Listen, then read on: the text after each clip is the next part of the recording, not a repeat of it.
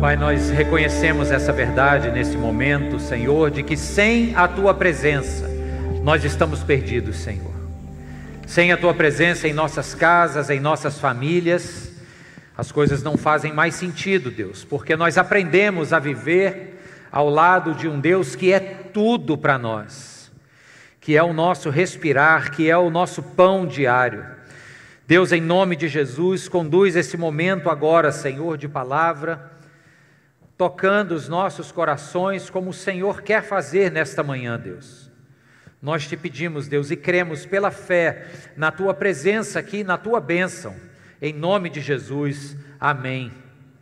Amém. Obrigado, gente. Deus abençoe. Irmãos, nós estamos no segundo domingo do mês de dezembro.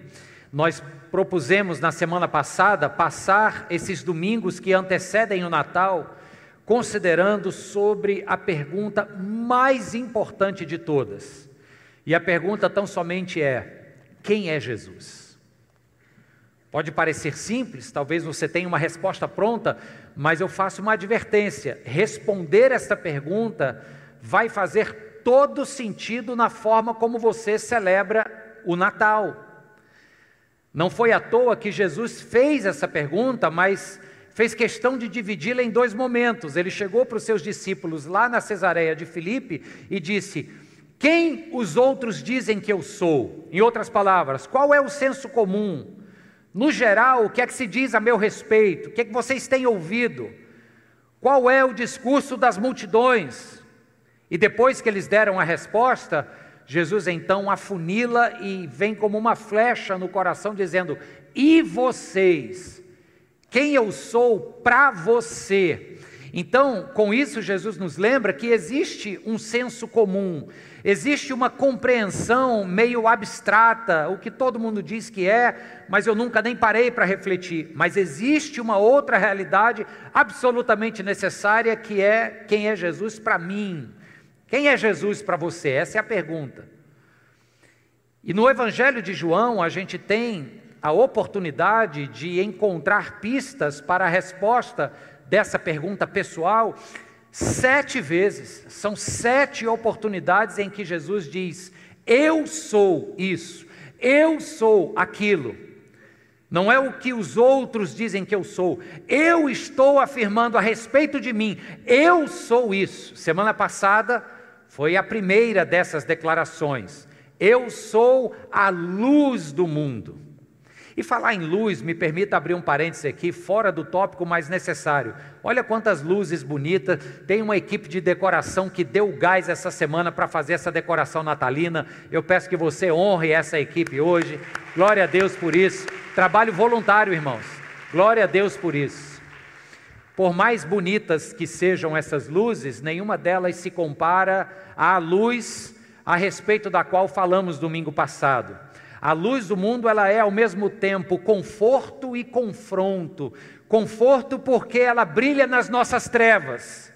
Ela traz tranquilidade e paz ao coração que estava inquieto, inseguro, porque escuridão gera insegurança. Mas ela também é confronto, porque diz assim Jesus: da mesma forma que eu sou a luz do mundo e brilho nas trevas, vocês são a luz do mundo. Então é responsabilidade nossa também brilhar, encandecer os lugares escuros. Amém, queridos? Hoje nós vamos falar sobre outro eu sou. E não vai dar tempo da gente falar dos sete até o Natal. Então, eu escolhi quatro para a gente tocar. Hoje é o segundo.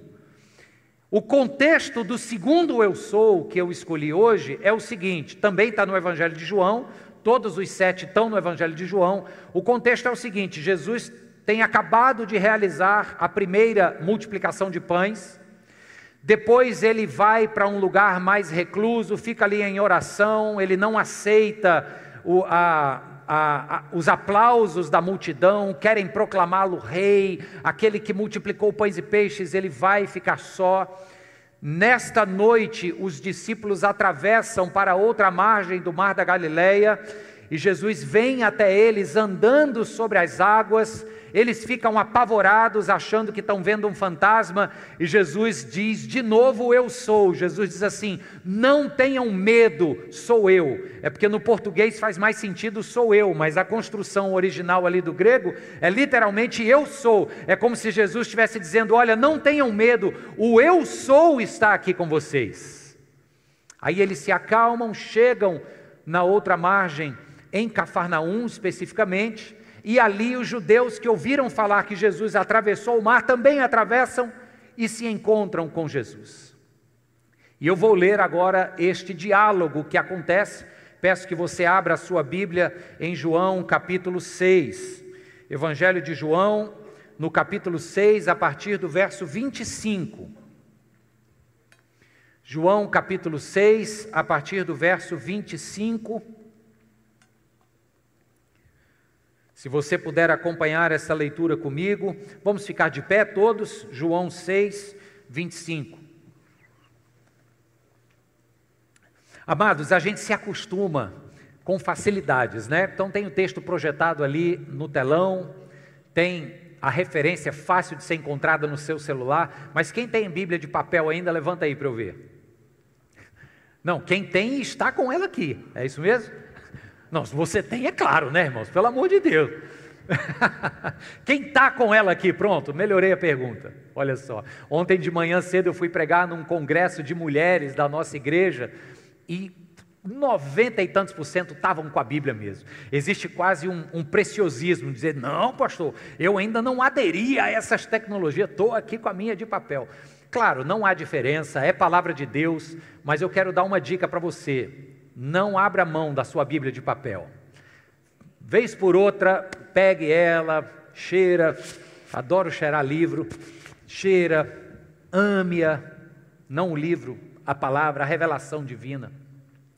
E nós vamos ler então, e eu hoje vou usar a minha Bíblia aqui, mas é a mesma tradução que você vai ver ali no telão. A partir do verso 25 do capítulo 6 do Evangelho de João, nos diz assim: quando o encontraram do outro lado do mar, perguntaram-lhe: Mestre, quando chegaste aqui? Jesus respondeu: A verdade é que vocês estão me procurando não porque viram os sinais milagrosos, mas porque comeram os pães e ficaram satisfeitos. Não trabalhem pela comida que se estraga, mas pela comida que permanece para a vida eterna, a qual o Filho do Homem lhes dará Deus, o Pai, nele colocou o seu selo de aprovação. Então lhe perguntaram: o que precisamos fazer para realizar as obras que Deus requer? Jesus respondeu: a obra de Deus é esta, crer naquele que ele enviou. Então lhe perguntaram: que sinal milagroso mostrarás para que o vejamos e então creiamos em ti? Que farás? Os nossos antepassados comeram o maná no deserto, como está escrito: Ele lhes deu a comer pão dos céus. Declarou-lhes Jesus: Digo-lhes a verdade, não foi Moisés quem lhes deu o pão do céu, mas é meu Pai quem lhes dá o verdadeiro pão do céu. Segura aqui esse verso 32, porque algo importante está acontecendo nessa resposta de Jesus e talvez você não tenha percebido. O verbo dar muda de tempo, ele flexiona em dois tempos diferentes. Primeiro, Jesus diz: Não foi eh, meu pai, foi quem deu o pão do céu, está no passado. Mas o meu pai agora está dando o pão do céu para você, está no presente. Jesus está insinuando algo muito poderoso aqui. Vamos continuar, verso 33. Pois o pão de Deus é aquele que desceu do céu e dá vida ao mundo. Disseram eles: Senhor, dá-nos sempre desse pão. Então Jesus declarou: Eu sou o pão da vida. Aquele que vem a mim nunca terá fome, aquele que crê em mim nunca terá sede. Aleluia! Agora o verso 48. Jesus repete: eu sou o pão da vida. Os seus antepassados comeram o maná no deserto, mas morreram. Todavia, aqui está o pão que desce do céu, para que não morra quem dele comer. Amém e amém. Palavra de Deus aos nossos corações. Aleluia. Pode se sentar. Esse texto mexe demais comigo e eu vou já lhe dizer por quê. Antes, me permita lhe contar uma história engraçada, mas muita, muito oportuna para nossa reflexão. Conta-se que um sujeito estava atrasado para o voo, chegou no aeroporto com fome, correndo, comprou um pacote de biscoito, botou na bolsa e correu para o portão de embarque. Lá chegando, para sua agradável surpresa, o voo estava atrasado, então ele não perdeu o voo, tomou assento, ficou vendo ali as mensagens, inventando o que fazer e deu fome. E ele começou a pegar do seu biscoito e comer e colocou o pacote de volta ali na mesinha do lado. E comendo o seu biscoito, distraído, lendo as matérias e as notícias do dia, uma moça sentada do outro lado da mesinha, na mesma fileira, mete a mão no pacote de biscoito sem a menor cerimônia e come. Ele olhou para aquilo e disse: Mas rapaz, que mulher abusada. Mas não falou nada, não quis ser deselegante, afinal de contas era só um biscoito, mas a atitude era horrível. Aí ele pegou de novo o biscoito, comeu e ficando olhando assim de rabo de olho. Uma segunda vez a mulher foi lá, pegou o biscoito, não falou nada e comeu, na maior cara dura.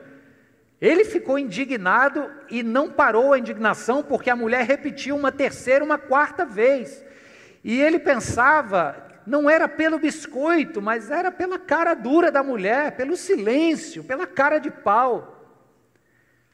A moça chama o embarque, ele pega os, os últimos dois bem rápido, assim para não deixar nada, enfia dentro da boca, amassa o papel, joga fora e vai para o seu voo. Chegando no assento do seu avião, ele vai tirar da mochila o livro que ele queria ler no voo e ele encontra o seu pacote de biscoito fechado. Essa é uma história que fala sobre partilha, sobre posse, é o meu biscoito, acabou que não era. Acabou que a mulher foi muito mais educada do que cara dura. Sabe, irmãos, quando Deus fala sobre o maná, e isso está registrado no capítulo 15 do livro do Êxodo, na verdade, capítulo 16, Deus propõe também uma, uma regra nova sobre partilha, sobre posse. O povo estava reclamando, e é muito importante considerar o maná aqui, porque nós estamos falando de pão que vem do céu. O povo estava reclamando que não tinha mais comida, que o deserto era um lugar é, inóspito e, e cheio de escassez de todas as ordens, de água e de pão, sobretudo. E o povo lamenta também a carne que ele não tem mais, e que no Egito, mesmo debaixo do chicote do Faraó, eles pelo menos tinham carne na panela. E nessa reclamação, Deus, na sua imensa paciência e graça, diz que vai derramar pão do céu, literalmente. Na mesma noite em que Deus diz isso, caem as codornizes, aquela espécie de avoante, o povo come aquela carne, e no dia seguinte a relva amanhece coberta por uma fuligem, como que do orvalho que havia ressecado. Acreditam os historiadores que devia ser algo como aquele floco de aveia, e eles então colhem. E a ordem de Deus, através de Moisés, é a seguinte: olha, vocês vão colher a quantidade que dê para um dia, porque com esse farináceo eles juntam ali o óleo, a água e fazem o pão.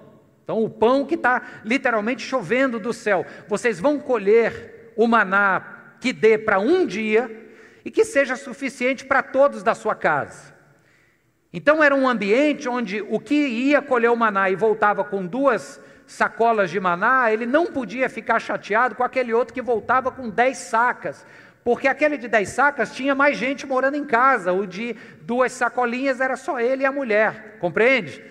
Então, além de ser algo que marca a provisão de Deus para o povo com fome, e durante 40 anos Deus sustenta o povo com o maná, além de ser o milagre da provisão, também era uma pedagogia divina, para que o povo entendesse a partilha, olhasse para aquela terra cheia de maná e não crescesse os olhos dizendo: Eu vou acordar antes de todo mundo, colher o máximo que eu puder e vender com um ávite nesse grão para que eu fature. Não, Deus disse: todo mundo vai pegar e cada um vai pegar quantidades correspondentes à necessidade. E só leve o equivalente para um dia. Se levar para mais de um dia, o excedente vai estragar. E assim acontecia.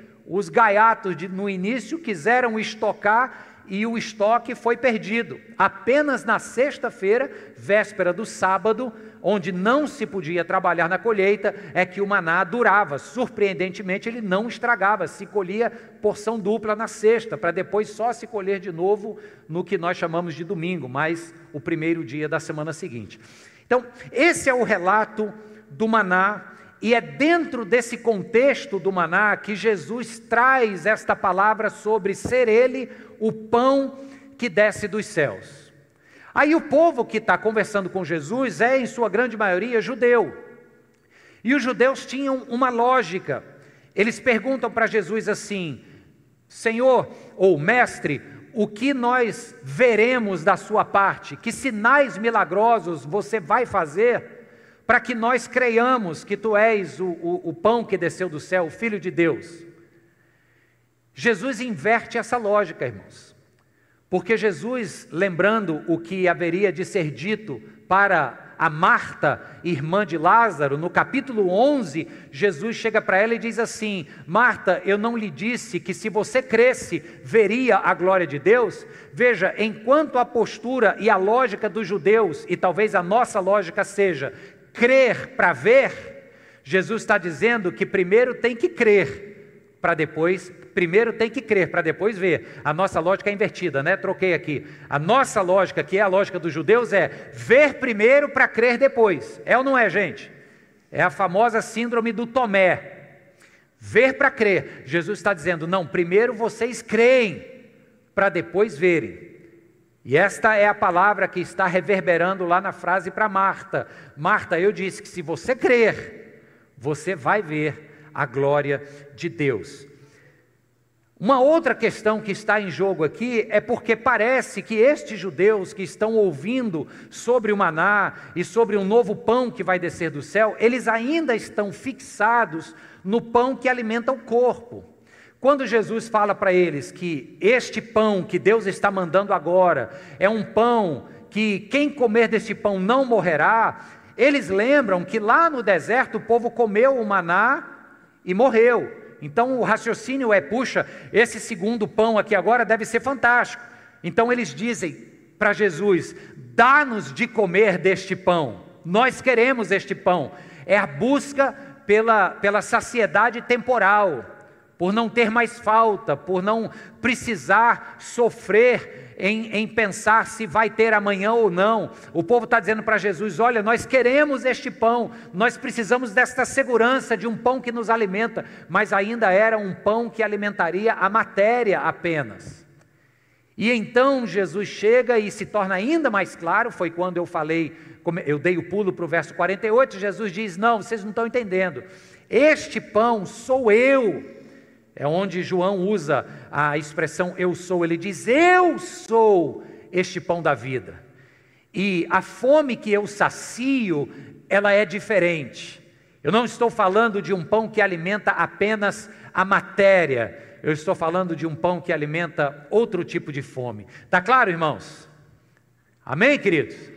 Então, esse é o Jesus que está aqui no nosso meio hoje. Esse é o Jesus que diz: Eu sou o pão da vida. Eu quero entrar com vocês agora nesta expressão de Jesus, onde ele afirma categoricamente que ele é um pão que nós devemos consumir. E quero pensar em vocês, eu trouxe três palavras simples, rápidas, elas combinam para que você leve para casa, para que você reflita sobre elas durante a semana, porque irmãos, o que é que nós estamos fazendo? De novo, nós estamos nos preparando para o Natal. E não vai adiantar chegarmos no Natal com uma compreensão genérica de quem é Jesus. Jesus afunila a pergunta e diz: Quem eu sou para você? Então é importante que a gente lembre e saiba quem Jesus de fato foi e é hoje. Então por isso tem três palavrinhas aqui para você lembrar desta afirmação onde Jesus fala: Eu sou um tipo de pão diferente. Primeira palavrinha é necessidade. Eu vou dizer as três logo para você anotar e lembrar: necessidade, fidelidade e saciedade. Pode repetir comigo? Necessidade, fidelidade e saciedade. Necessidade é óbvia, ela é nossa. Nós temos uma necessidade. Nós temos a necessidade do pão, seja no seu sentido literal ou figurado. Essa dupla necessidade foi cantada e, e, e declamada por muitos artistas e poetas. Sobre a primeira necessidade de pão, que é a necessidade física, eu vou ler aqui uma estrofe do cordel do Braulio Bessa, cearense, lá de Alto Santo. Ele escreve o seguinte: abre aspas. Eu procurei entender qual a receita da fome, quais são os seus ingredientes, a origem do seu nome. Entender também por que falta tanto o de comer se todo mundo é igual chega a dar um calafrio saber que o prato vazio, para muitos, é o prato principal. O, o, o, poeta aqui está falando sobre esta fome do corpo. Ele está falando sobre um problema estrutural da sociedade, pessoas que não têm o que comer. Então é uma realidade. O corpo tem fome. O pão é um alimento necessário, tá claro, irmãos? Mas quem também fala do outro tipo de fome é a professora e escritora, poetisa Adélia Prado, mineira da cidade de Divinópolis. Escreveu divinamente bem as seguintes palavras, abre aspas. Ela diz: "Há uma fome em nós que nenhuma prosperidade material, nenhum sucesso material pode saciar. Você continua faminto, faminto do transcendente." Algo que me diga: você é mais do que o seu corpo, você é mais do que as suas necessidades básicas, você é mais do que essa coisa quantitativa, você é aquilo que está presente na sua alma. Nós temos uma fome desta coisa. É sobre esta fome que Jesus está falando, está claro, irmãos? Sim ou não? O povo estava tentando encontrar ou conseguir a garantia de um pão que lhes traria saciedade física, material. E quando Jesus diz ninguém vai ter fome mais, o povo diz beleza, descobriram a pílula da felicidade, a gente vai ter um, um pão mágico que vai sempre me deixar saciado, satisfeito.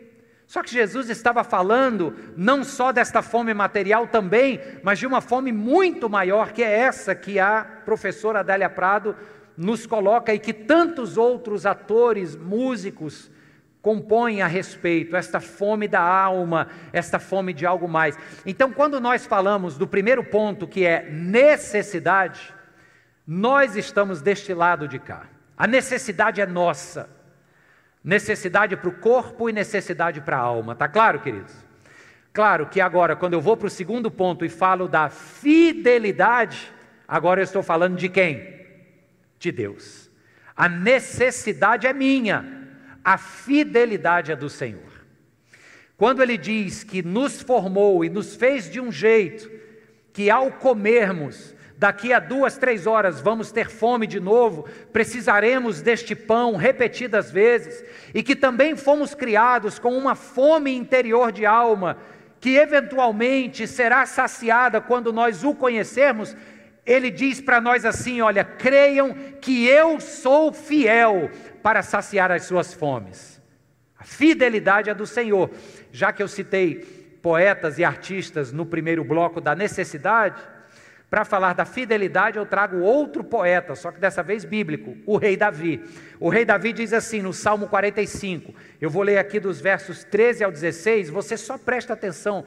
Ouve que palavra linda esta de Davi falando sobre um Deus fiel mediante as nossas fomes e necessidades.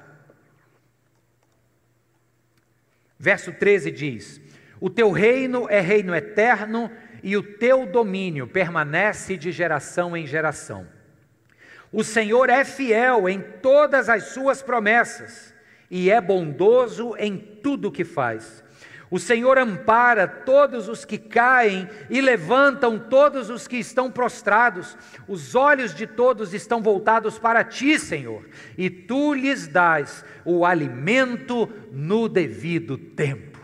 Será que podemos dar um glória a Deus a essa verdade? Aleluia. O rei Davi, escrevendo o Salmo 37, o verso 25, é muito famoso quando ele diz assim: Já fui novo e agora sou velho, porém Nunca vi o justo desamparado, nem os seus filhos mendigando o pão. Por que isso? Porque Deus é fiel. A fidelidade de Deus, ela permanece de geração em geração. Na próxima vez que você achar que pode vir a faltar o pão, lembre-se que no muito ou no pouco, com a mesa farta ou com a mesa vazia, Deus continua sendo fiel e que na hora certa ele chega junto. Quem crê nisso diz amém. Em 1996 para 7, eu estava morando ali no Aquiraz, numa base missionária chamada Jocum, Jovens com uma Missão, que dependia basicamente de doações para se manter. E eu me lembro que um dia todos lá tínhamos a escala de trabalho voluntário para fazer na base eu estava escalado para a cozinha. E quem ia fazer ou participar da, da, do almoço, tinha que logo depois tomava café, já entrava para a cozinha, botava a bata e começava a preparar o que tivesse. E naquele dia eu me lembro que quando eu terminei o café e cheguei na cozinha, tinha um panelão assim, com uma água clara, não tinha nem aquela cor de água que já pegou tempero, era uma água clara e eu via uns pés de galinha balançando assim. E eu dizendo, meu Deus, vai ter isso aqui para almoçar. E era só isso. E a cozinheira, uma mulher de fé, me lembro demais desse dia, ela dizendo: Meu povo, nós estamos cozinhando aqui o pé da galinha porque é o que nós temos. Agora vamos orar ao Senhor, porque Ele é o Deus de toda a provisão. E nós fizemos uma oração simples, mas cheia de fé. Isso era mais ou menos umas nove da manhã. Onze horas encosta um camarada numa uma espécie de saveiro, aquelas caminhonetezinhas menores, mas a caçamba lotada de sacola de supermercado, fruta, verdura, carne, tudo. E ele dizendo: Olha, sou da igreja tal, vocês não me conhecem, até hoje eu também não conhecia vocês, mas o Senhor mandou eu fazer essa feira e trazer para cá. E ficou todo mundo embasbacado. Pode aplaudir o Senhor, a glória é dele, irmãos, a glória é dele. Só tem uma coisa ruim nessa história, por mais gloriosa que seja, é que a compra chegou às 11 horas, então a gente merendou bacana, mas o almoço foi sopa de pé de galinha, viu? Mas deu, deu experiência, eu estou te contando uma experiência aqui que vai fazer quase 40 anos. 40 não, fiz as contas erradas aqui. Quanto é? 1997, 20 e tantos, 26 anos, né? Pronto, ou seja, marcou. Glórias sejam dadas a Deus. Então volta aqui, ó a necessidade é nossa, do corpo e da alma, a fidelidade é do Senhor. O desafio é, no meio das nossas fomes, crermos na provisão do eterno. Amém, irmãos? E a terceira palavra, quem lembra? Primeira, necessidade, segunda, fidelidade, a terceira, saciedade. A saciedade está condicionada a um relacionamento. Sabe por quê, queridos? Porque este pão sobre o qual Jesus fala não é um bem material. Este pão é uma pessoa. E com pessoas a gente não consome, a gente não usa, a gente se relaciona, é ou não é? Então, a saciedade vem, e essa é uma afirmação básica, mas muito importante: a saciedade vem a partir de um relacionamento com Jesus Cristo. É o que nos diz a famosa frase do teólogo católico Agostinho de Hipona, quando ele diz assim: Fizeste-nos, Senhor, para ti, e o nosso coração andará inquieto enquanto não descansar em ti. Essa verdadeira saciedade que faz aqui o teólogo descansar, ela só é alcançada quando se mantém um relacionamento com Cristo. Ah, pastor Mário, eu já sei disso. Mas eu quero dizer para você que já sabia disso, que é importante você lembrar disso, porque nós temos uma enorme dificuldade em compreender o que é um relacionamento. Sabe por quê, irmãos? Porque às vezes trocamos relacionamento por religiosidade. A gente acha que se relacionar com Deus é apenas vir para o culto. Acha que uma relação com Deus é apenas o somatório dos atos mecânicos da liturgia do culto ou das tarefas que a gente faz cotidianamente apenas de cunho religioso, como alguém que tem que cumprir uma obrigação, porque se eu não as cumprir, eu não vou ser abençoado na causa que eu quero. Está entendendo o que eu estou dizendo? Isso é viver uma vida de religiosidade e não tem nada mais oposto, distante a um relacionamento com Jesus do que uma religiosidade fria, destituída desta chama que queima nos nossos corações que alguns chamam de primeiro amor, outros chamam de intensidade, de vida com Deus, de diário. Tá claro, queridos? Por isso que a saciedade que nós tanto buscamos só será encontrada se nós tivermos Jesus Cristo conosco, como nosso melhor amigo. Amém, irmãos? Louvado seja Deus por essa palavra, queridos, porque olha, se eu resumisse o meu ano inteiro de pregações e precisasse escolher uma frase para dizer aqui na última pregação do ano, eu diria essa: Você foi chamado para ter um relacionamento com Jesus. É isso que vai saciar a sua fome. Tem uma imagem que o salmista Davi constrói em um de seus salmos para ilustrar para nós como é este relacionamento. Como assim, pastor? Como é que se relaciona? Qual é a imagem concreta de alguém que está em um relacionamento com Deus?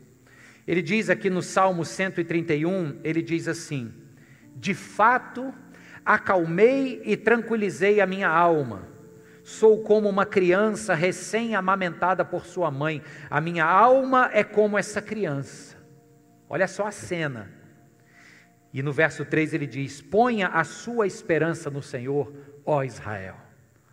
Ponha a sua esperança no Senhor, Igreja Presbiteriana Nova Jerusalém.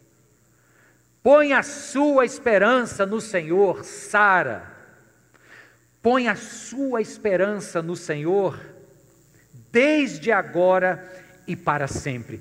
E essa é a imagem que, que o salmista Davi propõe para nós. Ele diz: quem está num relacionamento com Deus, íntimo, verdadeiro, aquecido por essa chama da intensidade, é igual a um bebê recém-amamentado no colo da sua mãe. Gente, não tem para mim imagem mais concreta, mais precisa do que essa.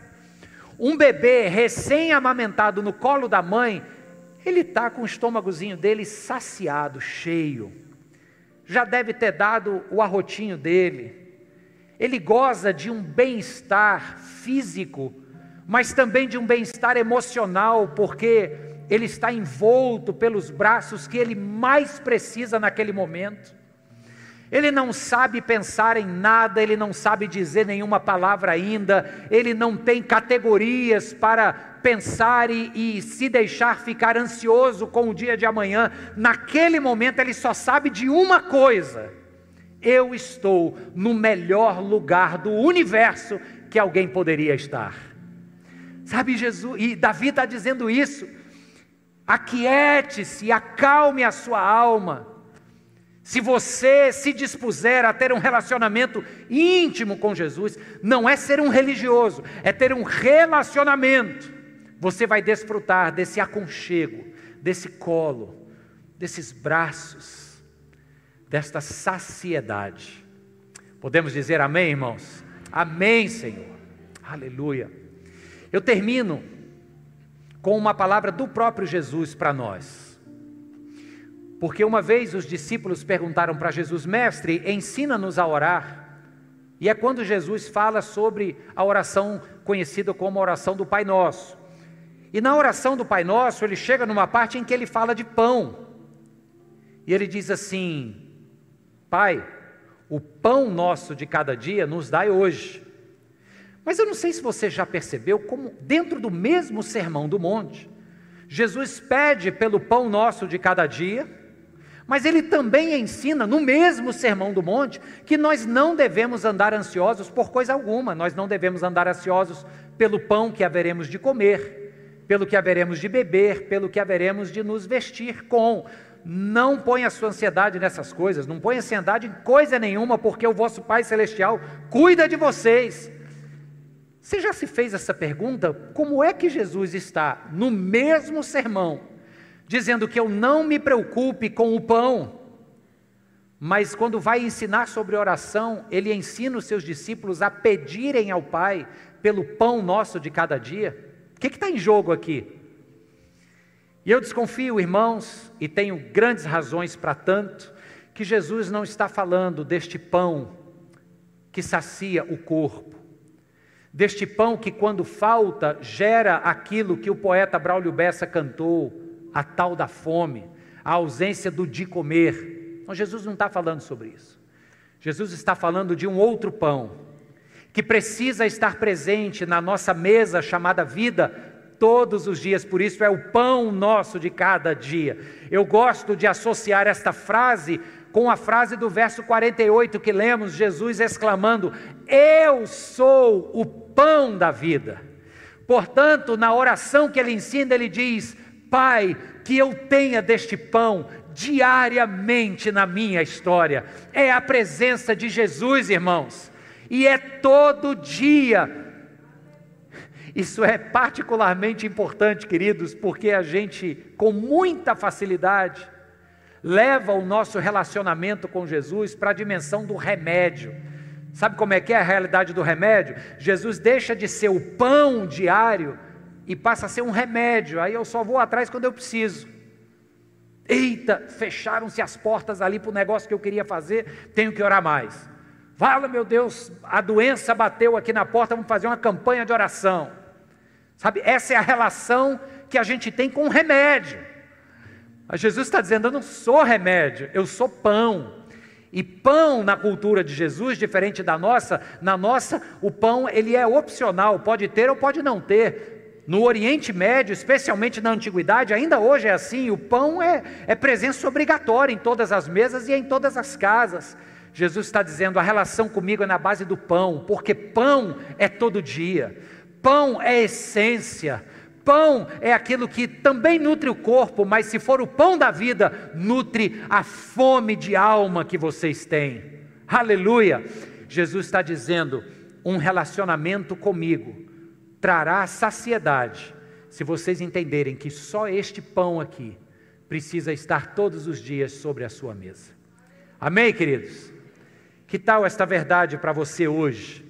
Ela faz alguma diferença, sim ou não? Para mim faz. Ah, pastor Mário, mas você é pastor. Mas não sou diferente de você na minha carnalidade.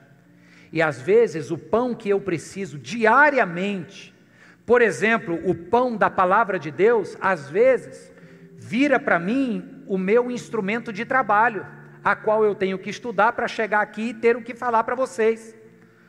Mas esse pão que Deus revelou na Sua palavra, não é apenas para ser comunicado aos outros, ainda que isso seja uma tarefa nobre. Amém, irmãos? Mas esse pão é para alimentar a mim primeiro. Eu não farei bem a vocês se não estiver alimentado deste pão, ainda que eu possa trazer uma informação útil que está aqui dentro, mas não lhes fará bem se não vier de uma vida plenamente saciada deste pão. É isso que eu busco. E eu quero desafiar você também a buscar isso. Que a palavra de Deus, o pão chamado Jesus Cristo, façam parte do seu cotidiano, diariamente, em nome de Jesus. Aí a gente chega no Natal e quando vier a pergunta: quem, quem eu sou para você? Você vai poder dizer agora já duas coisas: Senhor, tu és a minha luz. Sem o Senhor eu não sei nem para onde ir, está tudo escuro. Mas, Senhor, tu és também o meu pão. E se é pão, eu quero ter o Senhor todos os dias na minha mesa. Deus te abençoe em nome de Jesus. Amém. Aleluia. Glória a Deus. Glória a Deus. Fica de pé comigo, meu irmão. Minha irmã, fica de pé. Obrigado, gente. eu quero orar com você mais uma vez. Já oramos no início, mas agora você ouviu tudo o que Deus quis falar ao seu coração. Tem uma frase de um teólogo alemão chamado Karl Barth que ele diz assim: Tudo o que Deus quer que o homem conheça a respeito dele é aquilo que ele já revelou na sua palavra. E ele continua dizendo: se quisermos conhecer a Deus em plenitude, precisamos conhecer a Jesus Cristo. Então nós estamos aqui hoje fazendo isso, Senhor, queremos te conhecer mais. Baixa sua cabeça, fecha os seus olhos e ora junto comigo. Senhor, dá-nos desse pão, Deus, dá-nos deste pão. Nós reconhecemos nesta hora que temos uma necessidade real, uma necessidade que nos atormenta muitas vezes quando achamos que o pão não estará na nossa mesa no dia seguinte ou no mês seguinte. Nós somos tão fáceis, ó Deus, em nos deixar levar pela insegurança do amanhã, nosso coração vacila, a gente abre as portas para ansiedade e preocupação. Mas hoje, ó Deus, frente à nossa necessidade, o Senhor está nos lembrando da tua fidelidade. Tu és fiel, Senhor. Por isso, nesta manhã, nós cremos que estamos diante da oportunidade de descansar em Ti. Porque quem conhece a tua fidelidade descansa no Senhor. Que assim, ó Deus, sejamos plenamente satisfeitos nas nossas fomes, sejam elas quais forem Sejamos, ó Deus, plena e completamente alimentados pelo Senhor. Até porque, meu Deus, cruzamos caminho com tanta gente faminta e queremos ser, ó Deus, instrumentos que levam deste pão. Faz assim, Senhor, em nós e faz assim através de nós. Essa é a nossa oração, meu Deus, esse é o nosso clamor. Fazemos isso em nome para a glória de Jesus e juntos dizemos amém e amém.